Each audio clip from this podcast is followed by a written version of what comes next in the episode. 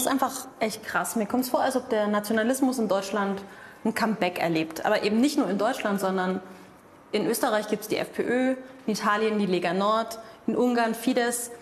Überall fordern Politiker mehr Nationalismus und sie werden gewählt. Damit wir wissen, von was wir eigentlich sprechen, will ich jetzt mal die Begriffe klären, so wie sie meistens verwendet werden. Ist zwar kein schöner Strich, aber egal. Und die Mitte ist jetzt irgendwo hier. So, dann haben wir erstmal rechts der Mitte haben wir den Patrioten. Ich liebe mein Land. Und ich tue alles dafür, damit es auch ein so schönes Land bleibt. Aber andere Länder sind schon auch schön. Bisschen weiter rechts davon haben wir den Nationalisten. Natürlich liebe ich mein Land. Ich meine, es ist ja auch das beste Land der Welt. Dann kommt im Grunde nur noch der Chauvinist, der alles andere verabscheut und der Nazi, der sogar gewaltbereit gegenüber anderen ist. Links der Mitte der Verfassungspatriot. Es steht doch alles hier drin, Leute. Das deutsche Volk bekennt sich zu Menschenrechten als Grundlage jeder menschlichen Gemeinschaft, des Friedens und der Gerechtigkeit in der Welt. Ein bisschen weiter links davon der bunte Kosmopolit. Bonjour, mes amis, hasta la vista. Die Welt ist mein Zuhause. Daneben kommt im Grunde nur noch der Antideutsche, der alles Deutsche verabscheut. Und jetzt frage ich mich, wo wird Nationalismus eigentlich zum Problem? Hier? Hier? Oder erst hier?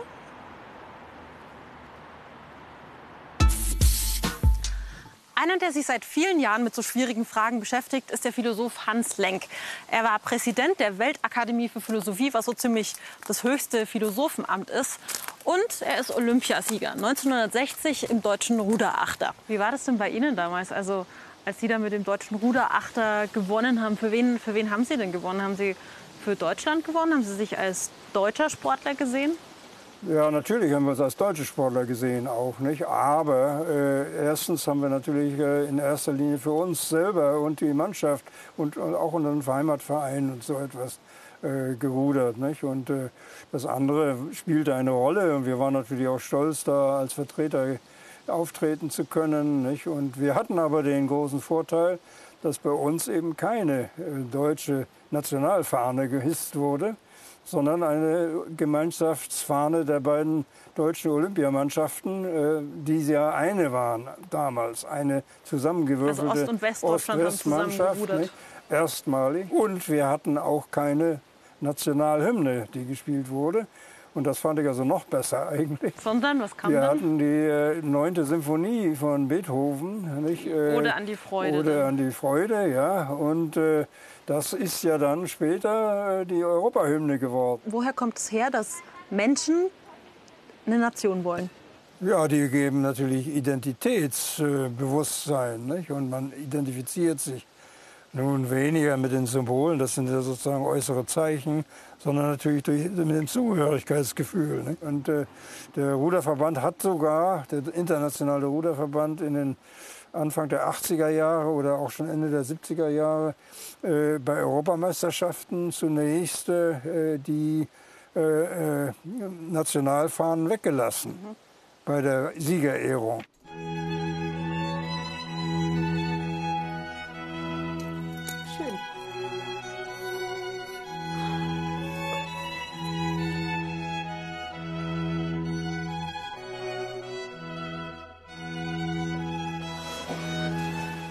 Eigentlich Ihr Fazit zum Nationalismus?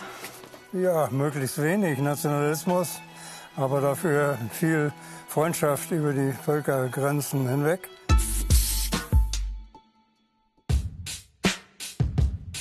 Nationalismus gibt es eigentlich erst seit dem 18. bzw. 19. Jahrhundert. Die amerikanische Unabhängigkeitserklärung 1776 und die französische Revolution 1789. Eine Zeitenwende. Abschaffung der Feudalherrschaft. Aufhebung der Stände. Jetzt gilt Freiheit, Gleichheit, Brüderlichkeit. Viele Vorrechte des Adels werden abgeschafft. Alle Menschen sollen gleich behandelt werden, als Bürger. Es braucht eine gemeinsame Idee, die alle vereint. Die Nation. Im 19. Jahrhundert breiten sich revolutionäre Ideen in ganz Europa aus.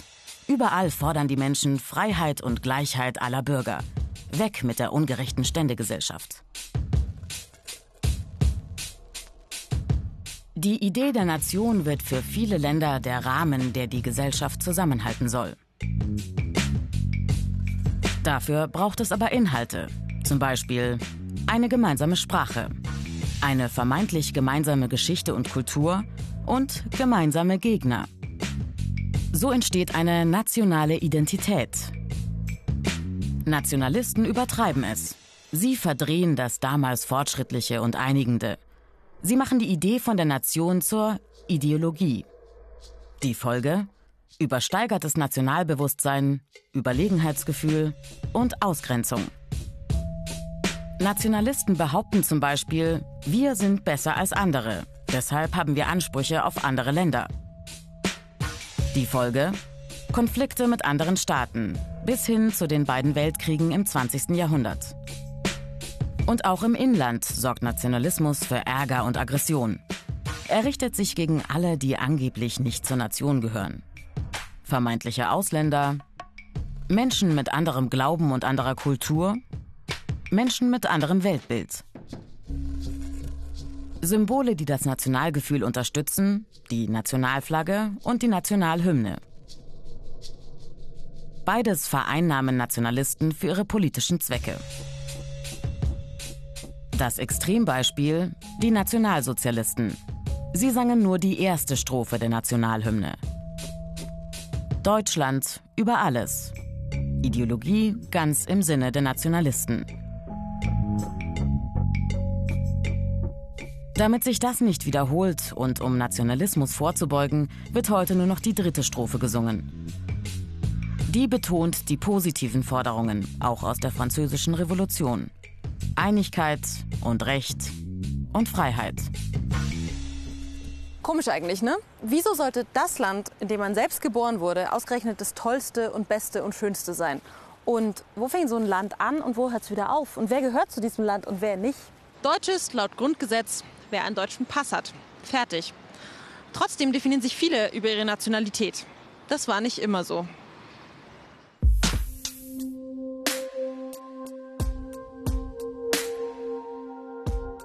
Natio kommt aus dem Lateinischen. Es bedeutet Geburt oder Herkunft, aber auch Volksstamm oder Völkerschaft. Das Wort Nation bezeichnet also eine Gruppe von Menschen mit denselben Merkmalen, zum Beispiel dieselbe Sprache, dieselbe Ethnie, dieselbe Kultur, dieselbe Religion oder eine gemeinsame politische Tradition. Einen Staat kennzeichnen drei Dinge. Ein gemeinsames Land, das Staatsgebiet. Die Menschen, die darin wohnen, das Staatsvolk. Und die Menschen, die das Land regieren, die Staatsgewalt. Staatsgebiet, Staatsvolk und Staatsgewalt hat auch der sogenannte Nationalstaat. Dazu kommt aber, die Menschen, die hier leben, fühlen sich alle als Teil einer Nation. Anders beim Vielvölkerstaat oder Nationalitätenstaat. Hier leben Menschen zusammen, die sich verschiedenen Nationalitäten zugehörig fühlen.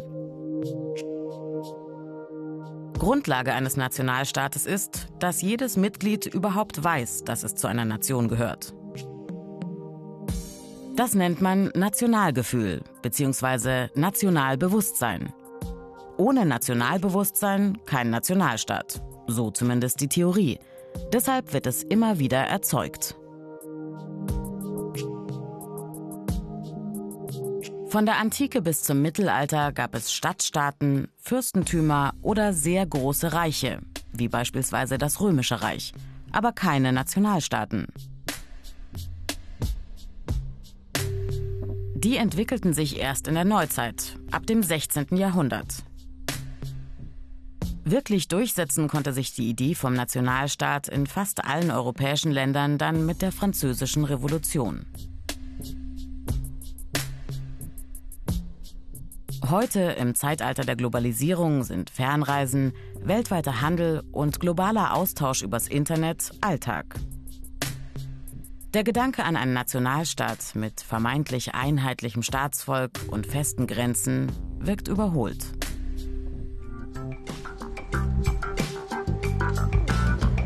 Ich bin jetzt gerade in Berlin am Bard College und treffe mich mit der Historikerin Marion Detjen.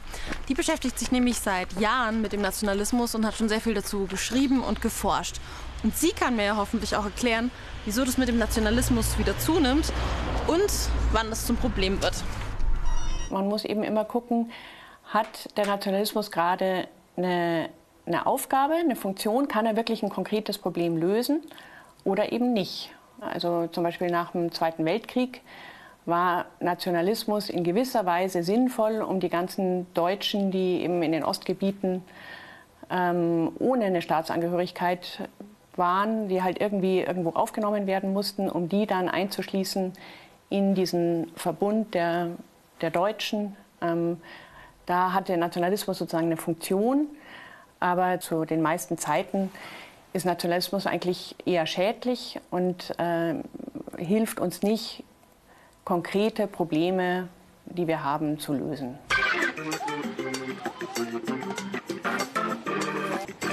Deswegen bin ich jetzt wieder zurück in München und zwar im Zoo, weil hier treffe ich mich mit Michael Schrödel, der ist Biologe und kämpft viel für Klima- und Artenschutz. Und Sie werden mir jetzt zeigen, wer noch ein Opfer von Nationalismus ist. Ja, die da sind ein gutes Beispiel. Das sind die Eisbären, jeder kennt sie. Und sie haben sich ja zum Symbol entwickelt. Ja, und man möchte meinen, dass so gefährdete Tiere auch ordentlich geschützt sind.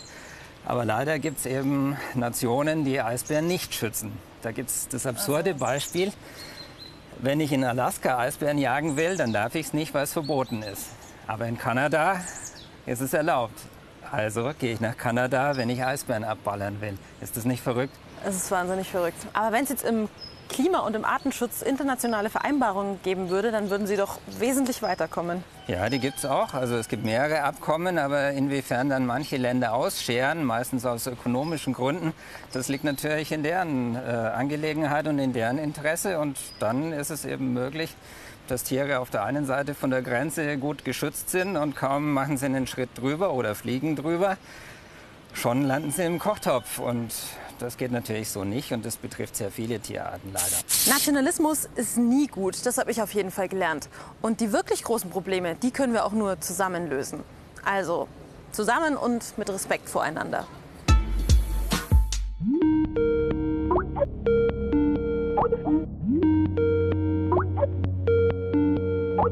Man sieht natürlich keine Grenzen, das ist klar. Man überfliegt Kontinente, man kann Kontinente überschauen.